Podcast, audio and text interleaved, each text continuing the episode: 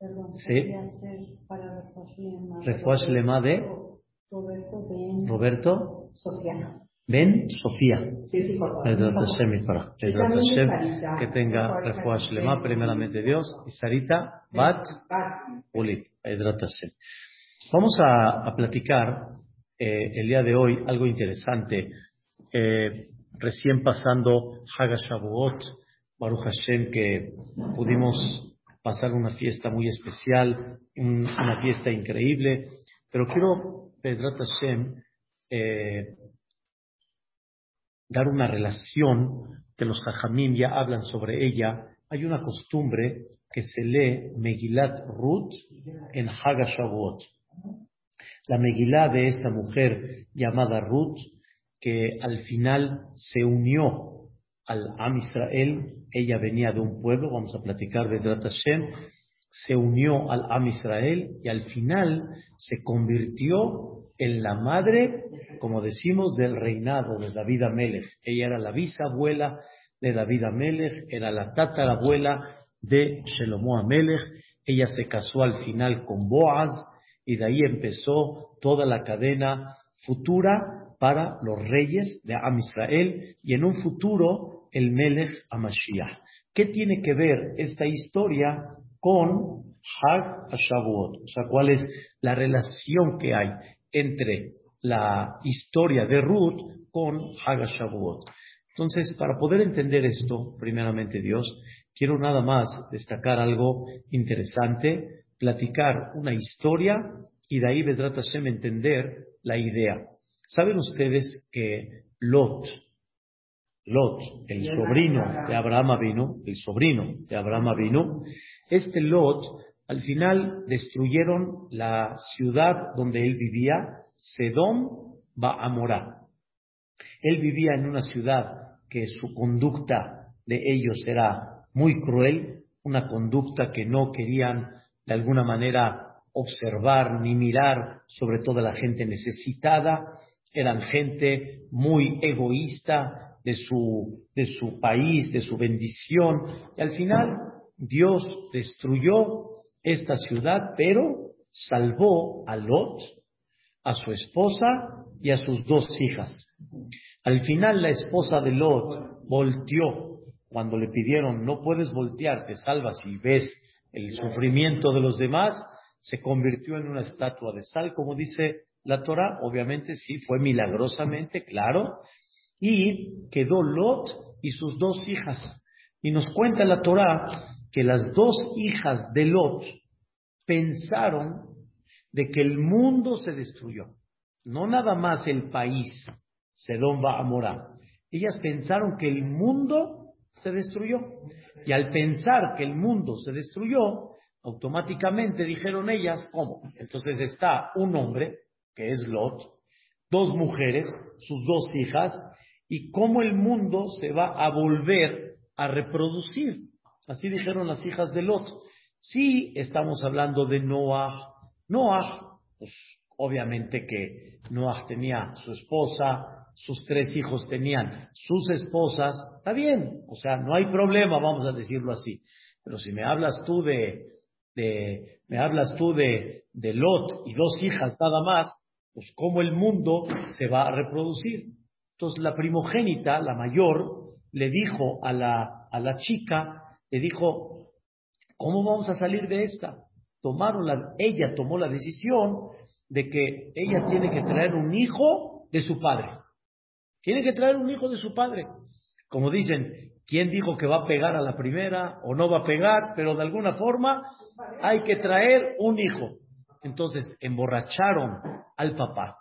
¿Sí? Emborracharon al papá. Y no, no, no, no, no, no, no, no. Las dos hijas del otro. Nada que ver con, con, eh, con Tamar. Tamar fue muchísimo después. Las dos hijas de Lot, de alguna forma, dijeron, tenemos que traer a, tenemos que traer a, a, a la futura eh, generación, ¿sí? Del mundo. Entonces, ¿qué hizo ella? Emborrachó al papá, ¿sí? Y, pues, el papá se dejó y no se dio cuenta de lo que sucedió. Ella se acostó con él y ella embarazó.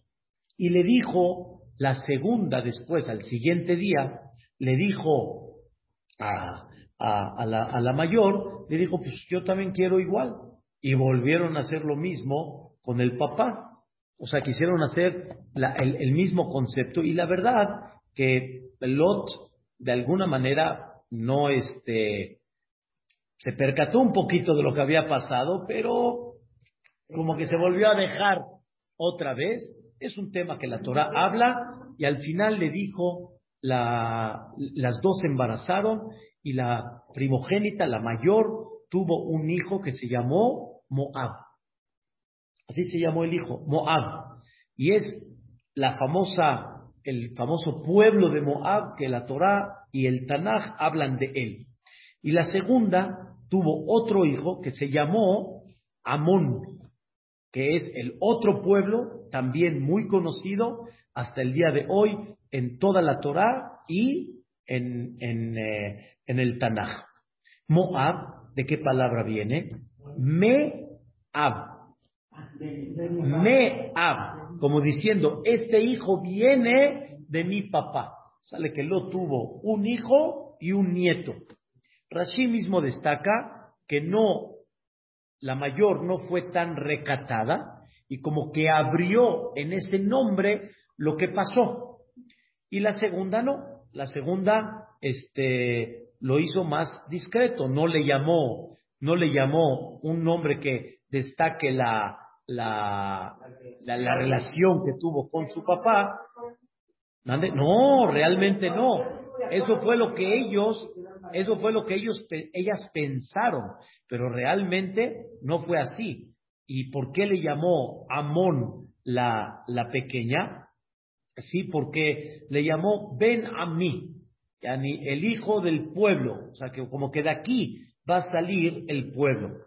Y en un futuro, al final, sí, eh, ella, por actuar un poquito más limpio que la primera, entonces en un futuro, cuando Moshe Rabbenu habló con el pueblo de Israel, con qué pueblo pueden hacer guerra, con qué pueblo no pueden hacer guerra, sobre el pueblo de Amón, está escrito, no los provoques, no hagas guerra con ellos, ¿sí?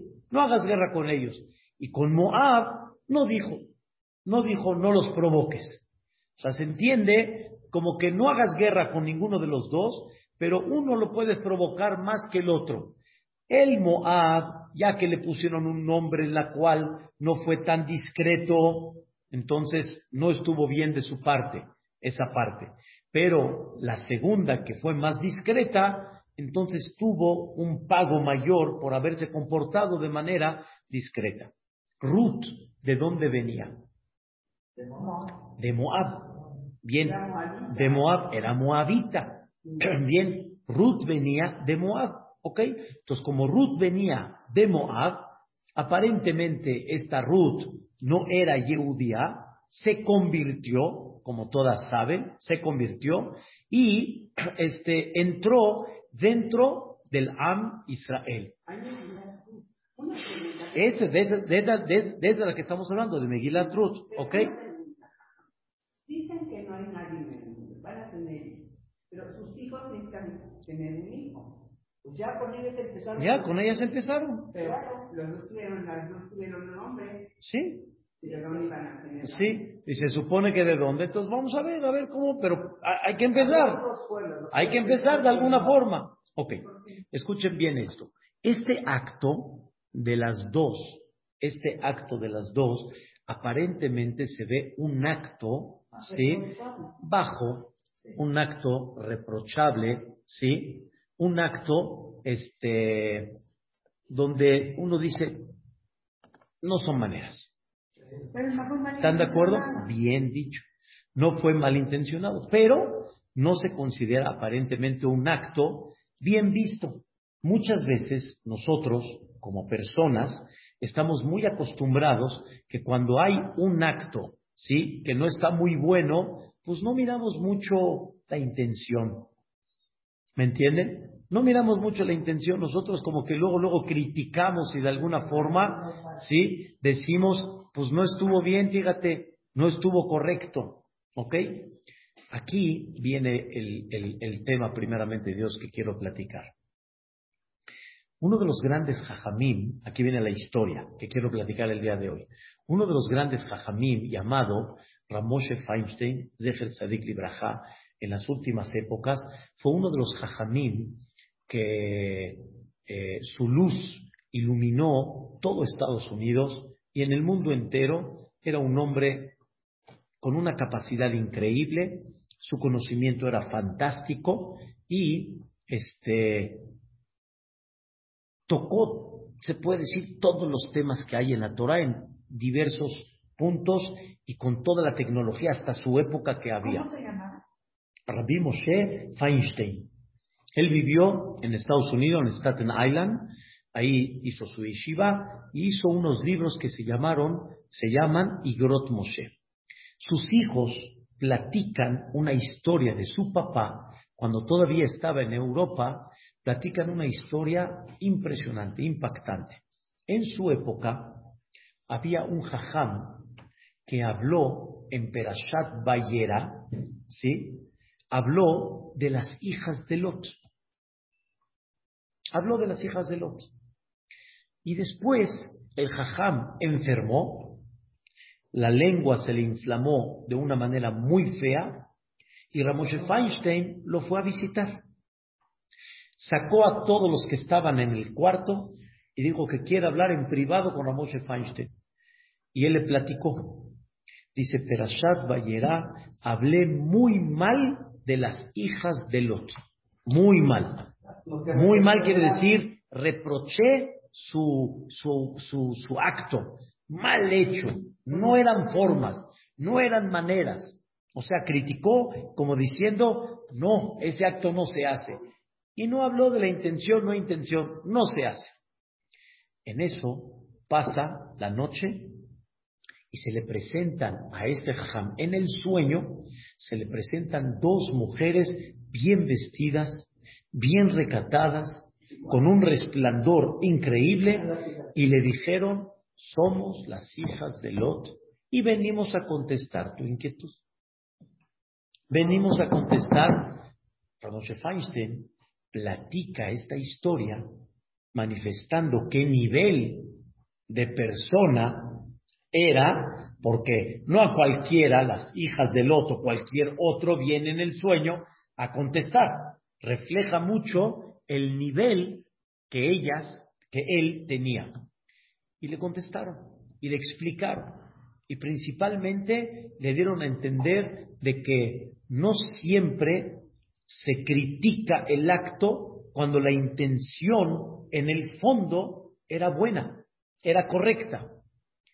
Y en eso le dice esta persona a Ramoshe Feinstein, le dice, por haber hablado la Shonara de las hijas de Lot, Barminan, Barminan, me decretaron esta enfermedad que él tiene, y Barminan terminó de platicarle eso a Ramoshe Feinstein, se volteó hacia la pared y falleció. Dice Ramoshe Feinstein, ve nada más qué nivel de jajam, porque no a cualquiera le reclaman eso, ¿sí? Y por el otro lado, ve cómo nunca debes de criticar algo hasta que no estés en un nivel muy especial de entender de qué se habla. Y aquí viene el punto, ¿por qué se lee? Megilat Ruth, la historia de Ruth. ¿Por qué se lee en Hagashavuot? Para enseñarnos un fundamento muy importante en la vida. La idea de Hagashavuot no es nada más cumplir 613 mitzvot. Recibimos 613 mitzvot y hay, como decimos aquí en español, hay que quedar bien con Dios. Sino Dios quiere la intención. Dios quiere el corazón. Dios quiere ver en tus actos qué pureza hay. Porque pueden haber actos, pero cuando la intención, cuando adentro del corazón no hay buenas intenciones, como decimos, o no hay pureza, el acto, sí, es aceptado, pero no tiene el mismo brillo, no tiene el mismo valor, y hay veces puede ser contraproducente. Y pueden haber actos que se vean totalmente negativos, pero cuando fueron con una intención impactante, ve el resultado de ese acto.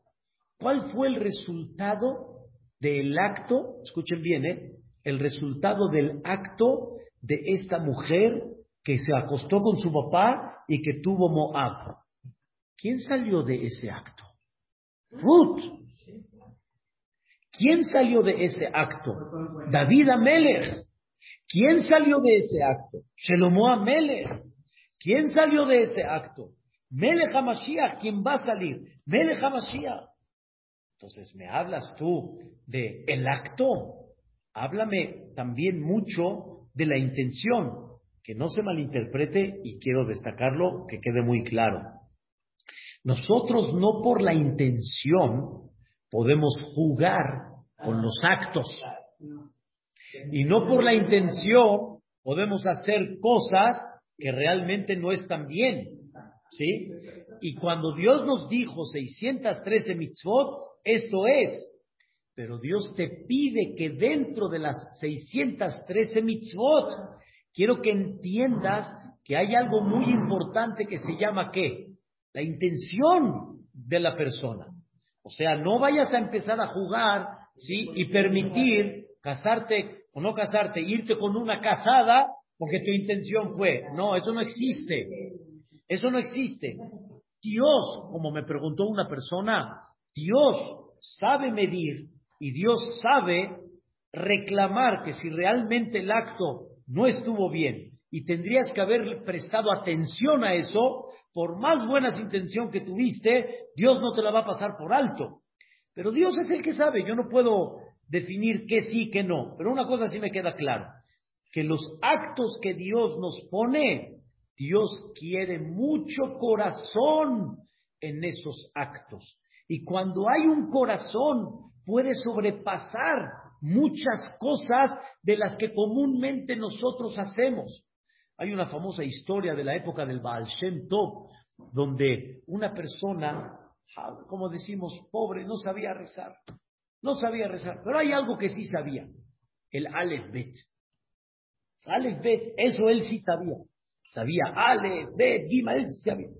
De repente llega Kippur, se mete esta persona en el día de Kippur y ve como todos cantando Nidre, cantando Shahrit, Amenu, El Melech, Abor, Bedil Abor, todo, pero él no entiende nada y no sabía nada.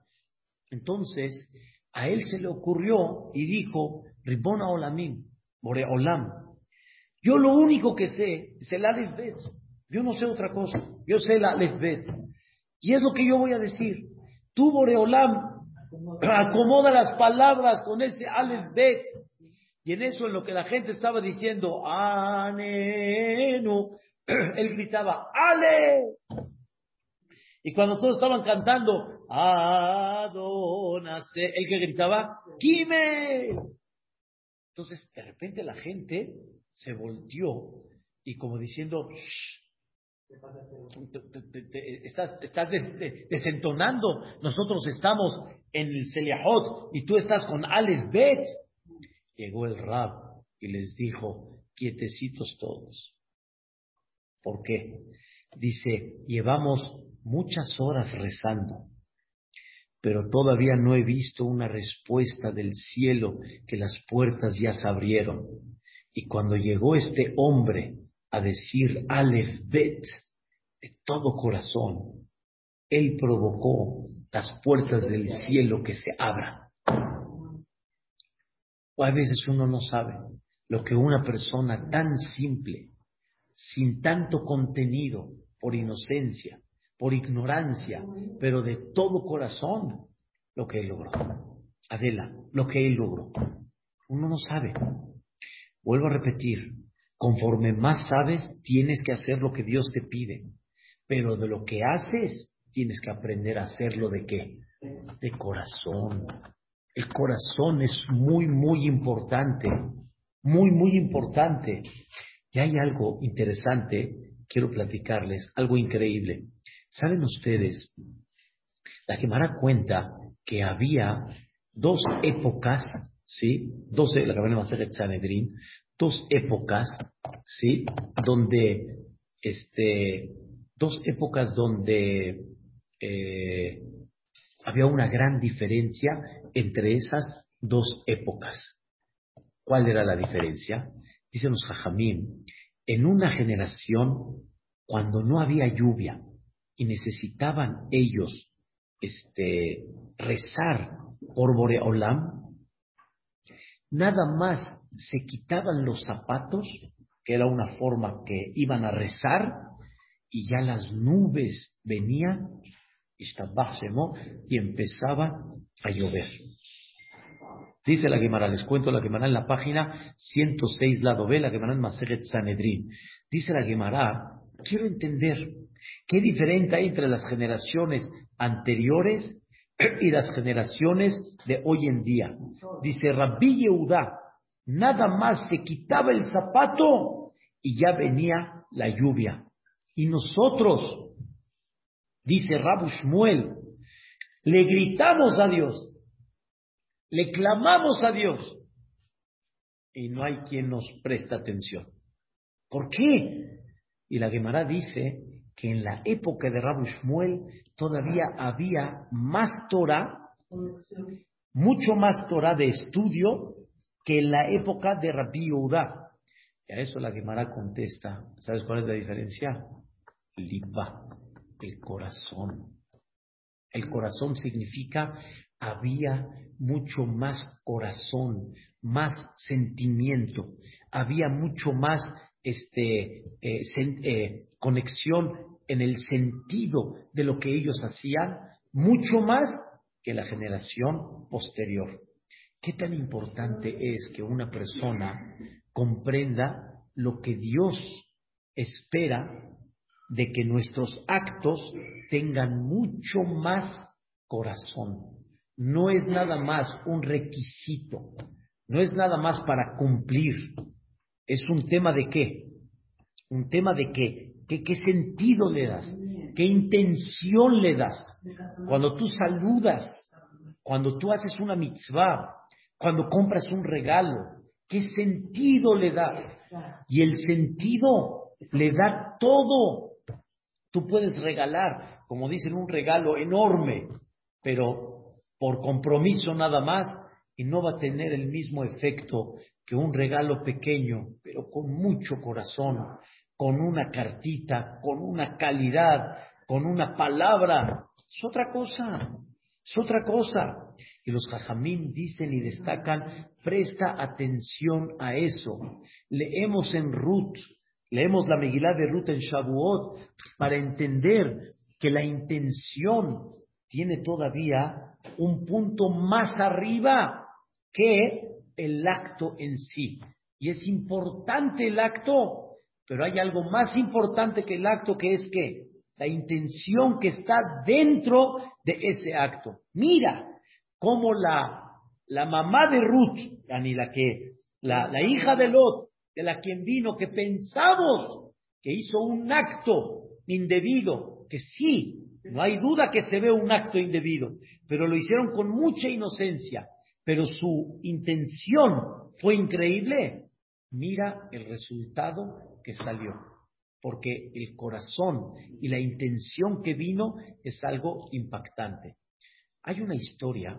Y eso aplica también a lo que Noemí le dice a Ruth que, vaya con Boaz? ¿Qué qué? La intención. Muy bien. vamos, vamos a tocar ese ejemplo también. Muy bien. La vamos a tocar. Bien, bien preguntado. Escuchen bien. Escuchen bien. Primero les voy a platicar una historia, de veras, una historia interesante. ¿eh? Una historia interesante porque, porque nos enseña este concepto tan especial, tan importante. En la época de Rabbi Moshe al-Shih, había un hajam donde habló sobre el tema de qué había en el Betamigdash, qué se presentaba en el Betamigdash y qué lástima que hoy en día no tenemos eso. Y como que Dios está muy triste que no tenemos esa parte de el, el, el, el Betamigdash. Por ejemplo, él platicó que en aquella época se ponían 12 panecitos en una mesa que se llama Shulchan Lechem Apanim, o sea, y una semana quedaban como fresquecitos, etcétera. Había una persona que, pero de veras qué, qué, qué inocencia, había una persona que dijo, ah caray, ah caray, Dios lo que quiere son panecitos. Yo le voy a dar panecitos a Dios. Llegó a su casa, pero vean qué increíble. Llegó a su casa, llegó con su esposa, le platicó la historia y ¿qué creen? Le dijo la esposa, él a la esposa, le dijo, vamos a hacer panecitos. Vamos a hacer panecitos. Dios quiere panecitos horneó la esposa doce panecitos, así como, así como lo oyen, doce panecitos. En eso llega el jueves en la noche, abre el lejal, pone los panecitos y le dice a Dios, Boreolam, Sahten. Es lo que estás esperando, Boreolam. Toma los panecitos. Toma los panecitos. Al siguiente día, el viernes, llega el shamash a limpiar. Abre el ejal para limpiar y ve panecitos. Dije, wow, dice el shamash, mira qué lindas personas, con tal de no avergonzarme, me ponen el pan en el ejal para que yo me lo lleve a la casa. Con la cabot, agarra, se lleva el pan. Shabbat en la mañana, llega el, el que horneó los panecitos, ve, abre en el jal, no ve los panecitos, dice, Boreola, te los llevaste, Boreola, qué bueno, Él pensó que acá dos barjos se los llevó. Y así, semana en semana, semana en semana, semana en semana. En una ocasión, de los, de los, en una ocasión de los, eh, de los, este, de, de las veces que fue para allá, de veras, qué increíble. Dice, Llegó el jajam y lo cachó. Lo cachó, lo cachó que está metiendo. Y le dice, ¿qué haces? Le dice, ¿qué haces? No, metiendo los panes. Dice, ¿qué haces? ¿Qué haces? Les, les voy a explicar algo interesante. En aquella época había un tema que se hablaba mucho, un tema de no meter panes en el ejal. Hay un tema de esos porque venían ratones y Barminan se empiezan a comer también el Sefer Torah. Entonces, por eso no hay que meter panes. Es algo, es algo tremendo, ¿sí? Pero escuchen qué interesante. Llegó el jajam y le dijo, ¿cómo estás metiendo panes? ¿Qué te pasa? Lo regañó fuerte. Y el Señor todavía le dijo así, muy inocente, le dijo, ¿cómo? Se comen los panecitos, Boreolam se los lleva y muy inocente el pobre. Y dijo, ¿qué se lo están comiendo ni nada? Averiguó, supo lo del Shamash, le dijo al Señor, ¿y qué creen? Lo desanimó, lo hizo pedazos moralmente. Ya ni pensando que él sí hizo algo muy grande, ¿sí? Y al final no fue así. Estaba, él estaba muy dolido. Estaba muy dolido, estaba muy triste. ¿Está bien? Al final, ¿sí? El al sueña y le dice, ve a hablar con este jajam y dile que estamos muy molestos en el cielo. Porque desde que se destruyó el Betamigdash hasta el día de hoy, no hubo una persona que me dio tanta satisfacción como esta persona. La intención natural. Mira nada más lo que me provocaste. O sea, no se vale, como decimos acá en español. No se vale. ¿Por qué? Porque realmente mira el najatrúa. Manéjalo de otra manera. Y desgraciadamente, por haberlo hecho de esta manera, Akadosh Baruj se molestó con el, con el Hajam este y Hazbe Shalom no completó su año. No completó su año. Porque había manera. Pero ¿qué vemos de acá? Hay cosas, que hay mucha inocencia, pero el corazón, como dicen, rompe cualquier barrera. Rompe, rompe cualquier barrera. No tenemos idea, señoras, los efectos tan grandes que se pueden dar cuando las cosas se hacen realmente de qué? De corazón. Aquí viene algo interesante. Ruth, ¿sí? Ruth, número uno, era una mujer con una posesión económica, estatus, de todo. Era princesa. Ruth era princesa y ella estuvo dispuesta a dejar todo, todo, completamente todo, con tal de irse al Yahadut. O sea, encontró la verdad, el objetivo de la vida de forma tan clara que no le importó todo lo que tenía y dejó. Pero tampoco Ruth sabía qué se le esperaba. Cuando ella se fue con Naomi, después de todo lo que Naomi la quería desanimar, ¿sí? Y al final se dio cuenta que su conversión que ella quiere es sincera. Naomi era la suegra. Claro. Entonces ella dijo que se va con ella.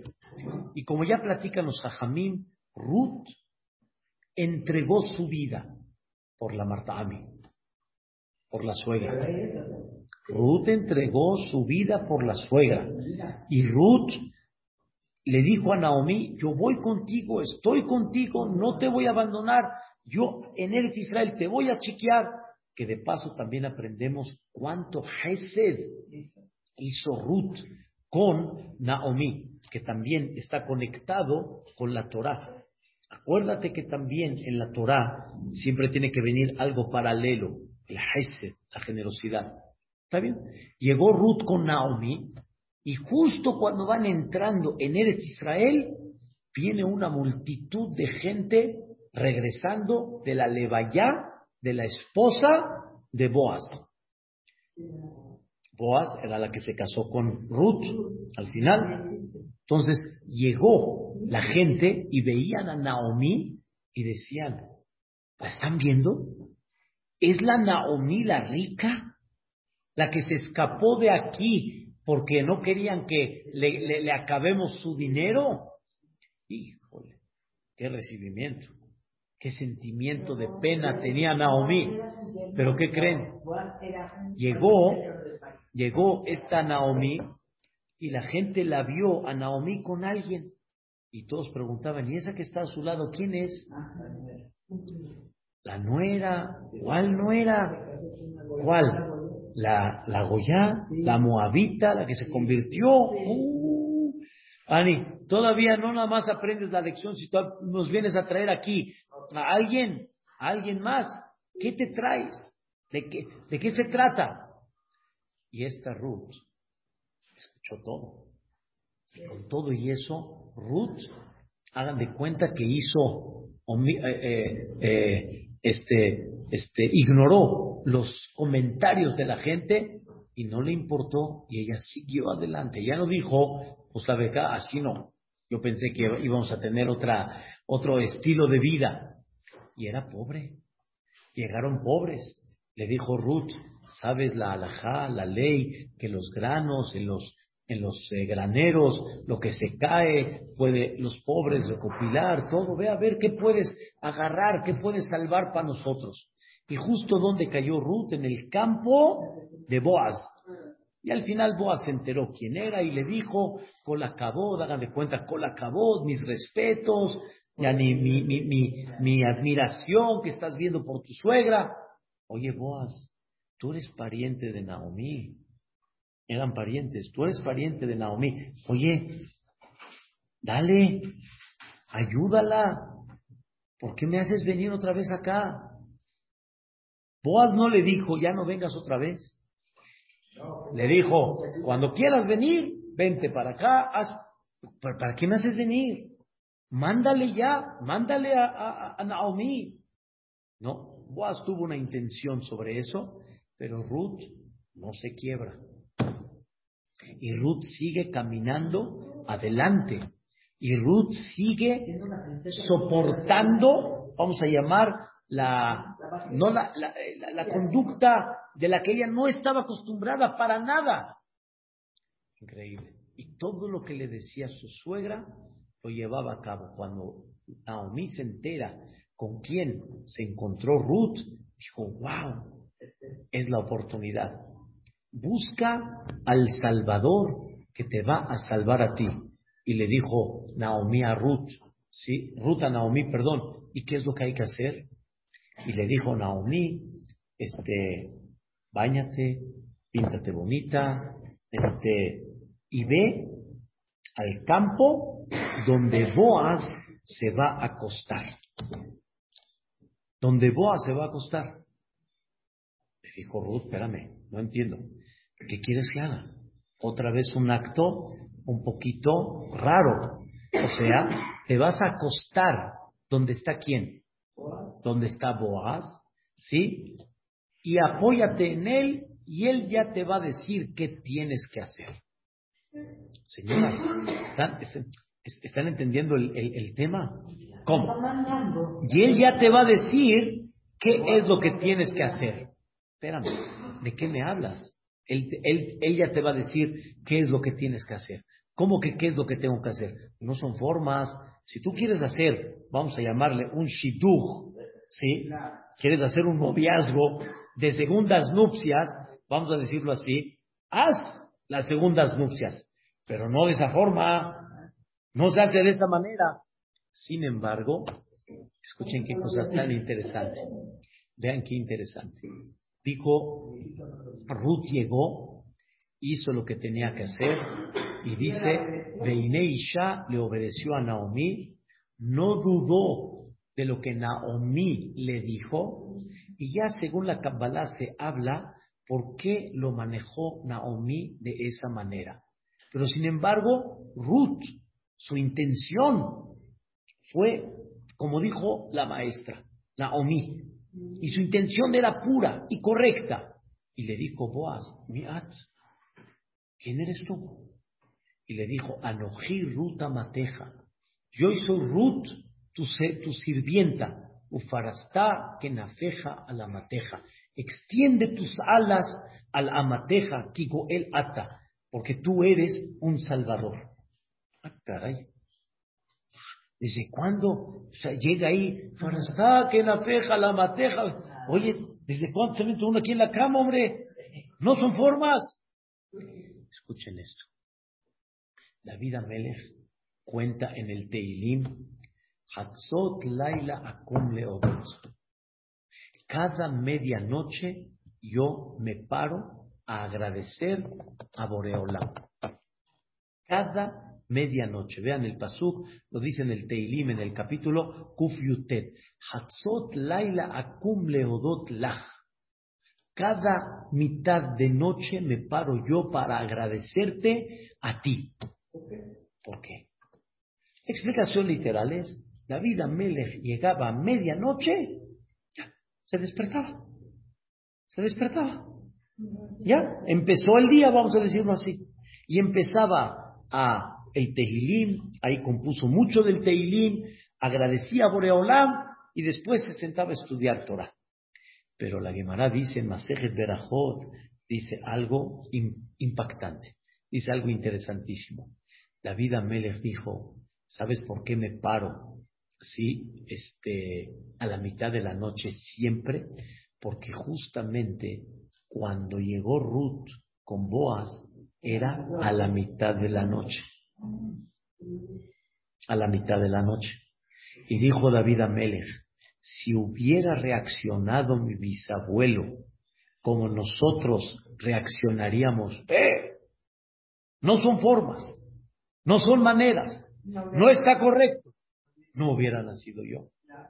Y te agradezco, Boreolam, que Boaz entendió el mensaje y otra vez, de este acto que se ve como, ¿entiendes? Como que malintencionado, ¿sí? Mira quién salió. David Amelech. Nosotros, sí, nunca vamos a hacer este tipo de actos, porque no tenemos ni el nivel para entender qué. Pero una cosa sí seguro, vemos de acá, cuando hay una intención impactante, esa intención nunca se va en vano. Nunca, nunca. Y Ruth, con todo el esfuerzo que hizo, que en ese momento aparentemente se veía todo perdido, perdió palacio, perdió poder, perdió dinero y más que eso todavía. Sí, eso fue antes, cuando estaban en Moab. Pero lo que usted dice es correcto. Se casó con Boaz, al final Boaz se casó con ella y, estuvieron una noche y al siguiente día Boaz murió.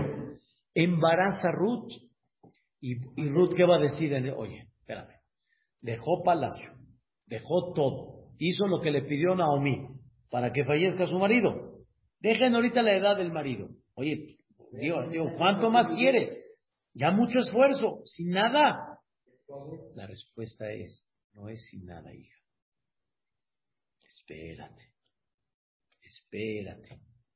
Y sobre eso le dijo Boaz a Ruth, que tu, o sea, que tu pago sea completo, me'im Hashem. Ya nada más como dice el pasuk. Yeshalem Hashem pa'olech. Que Dios te pague lo que estás haciendo por tu suegra. Shelema. Que sea tu pago completo. Me'im Hashem de Boreolam. Asher bat. Que vienes a, a, a cubrirte bajo la sombra de Dios. O sea que te convertiste en el Yahadut. Desde ya, desde que salieron con Naomi. Y vean, vean qué increíble. La, el, el, la Megilá utiliza la palabra Maskurter Shelema. ¿Saben también cómo podemos leer la palabra Shelema? Shelomo.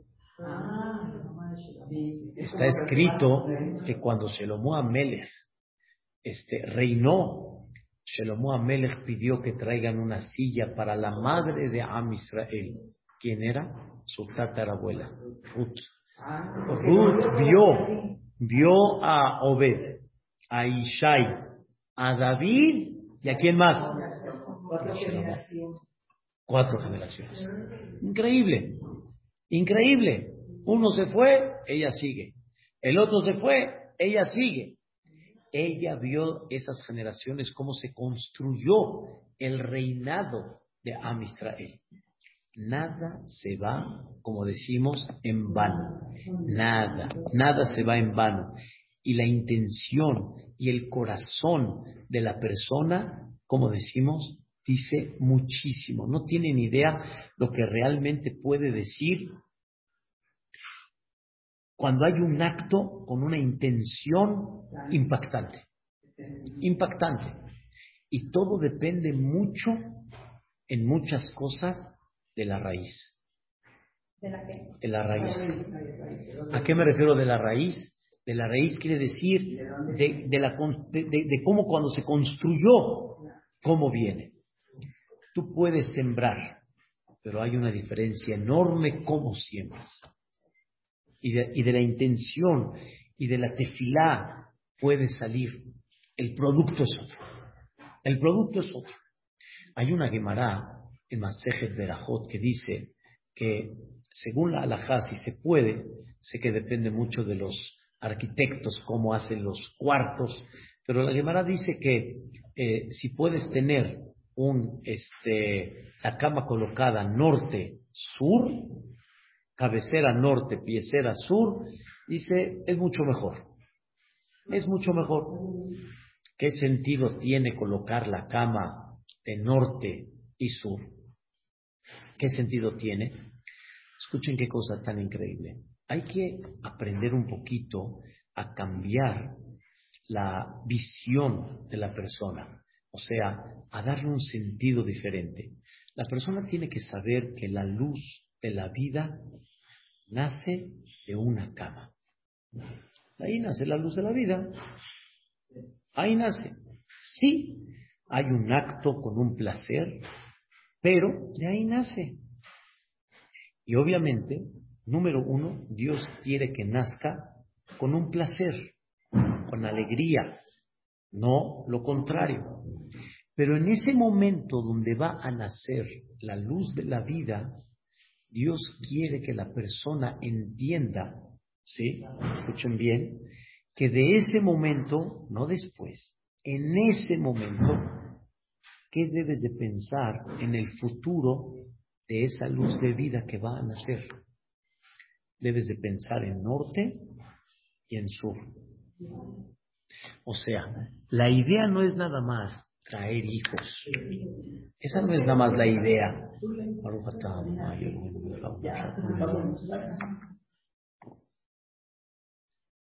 Tiene razón, Gastila, pero de todos modos es bueno que expliquemos el concepto, es verdad, y que quede. La idea es, la persona, no es nada más traer hijos, no. ¿Qué piensas en ese momento de los hijos? Tienes que pensar en norte en sur. El norte, ¿qué había en el norte? En el Betamigdash. Había los panecitos, los que platicamos. En el sur, ¿qué había? La menorá. Nunca dejes de pedir por tus hijos en dos cosas. Número uno, pide por el norte, quiere decir que no les falte Parnasá, que siempre estén, Vedrat Hashem, satisfechos con la Parnasá. Y número dos, que no les falte sabiduría, que no les falte luz de comprensión a la vida, porque hay mucha gente que está, estamos perdidos por no entender la vida, no entender el chiste de la vida, no comprender el objetivo de la vida. También muchas cosas que la gente está confunda por ellas, confusa por ellas. Aprender a tener luz en la vida. ¿Cuánto pensaste en tus hijos que así sean? ¿Cuánto de repente tus hijos batallan y están confusos? ¿Y por qué no pediste desde un principio por ellos? Desde un principio, ¿sí? Depende de qué siembres, depende el resultado. Pero siempre tienes que estar al pendiente de tus Pero hijos. siempre- Claro, pero antes de que estés pendiente en forma activa, en forma ya cuando ya están creciendo, etcétera, también existe el pensamiento.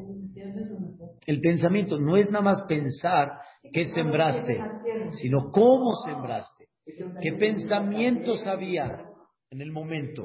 Y eso quién lo sabe. Por hablamos y regresamos qué intenciones hay adentro.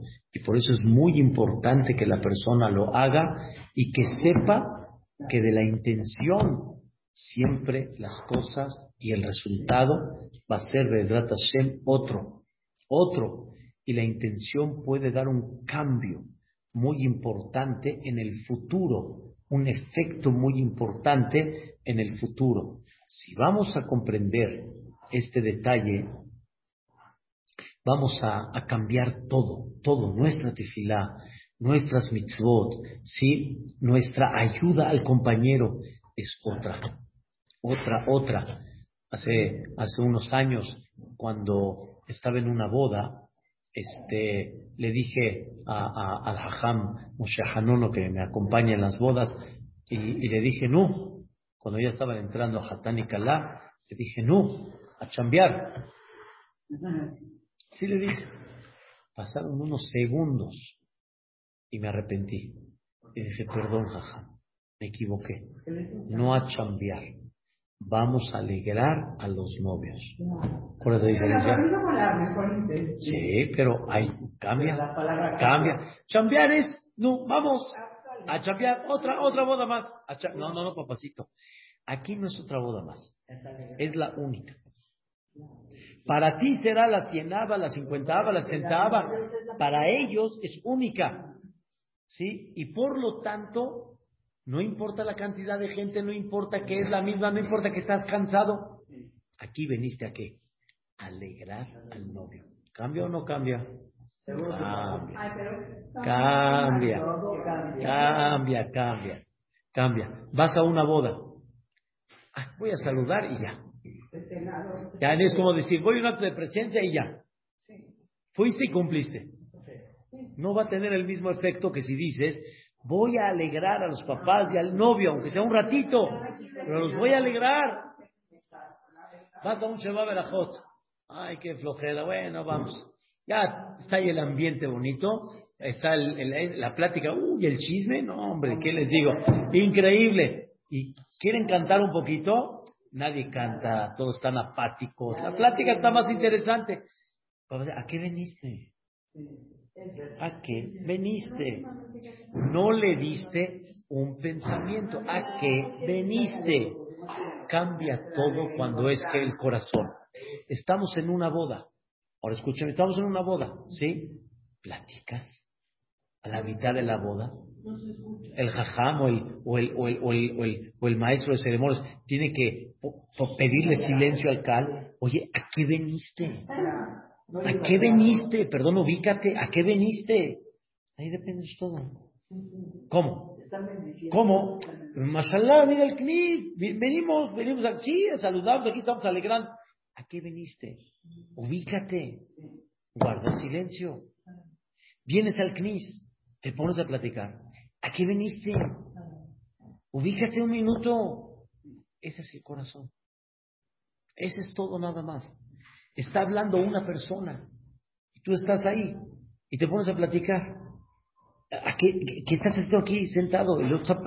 está hablando. ¿Qué pasó? Todo depende de la ubicación, de la intención de la persona. ¿De qué depende? Lo que hay en el lev, lo que hay en el corazón. Y vean qué actos, que nosotros no tenemos la capacidad de eso, pero qué actos que se ven muy y ve la intención y mira qué pagos tuvieron.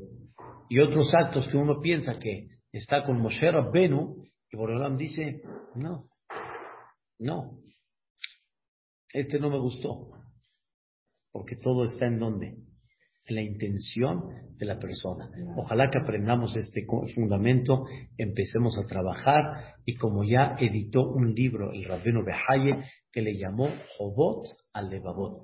Jobot al Levavot quiere decir las obligaciones del corazón. No es suficiente nada más que este, de alguna manera que haces, sino hay algo más profundo que, que sientes que sientes y qué corazón tienes. Que Dios nos permita empezar a purificar más nuestro corazón, Besiata Dishmaya, y que Boreolam nos, nos ayude a cada vez tener un sentimiento mayor. Muchas gracias.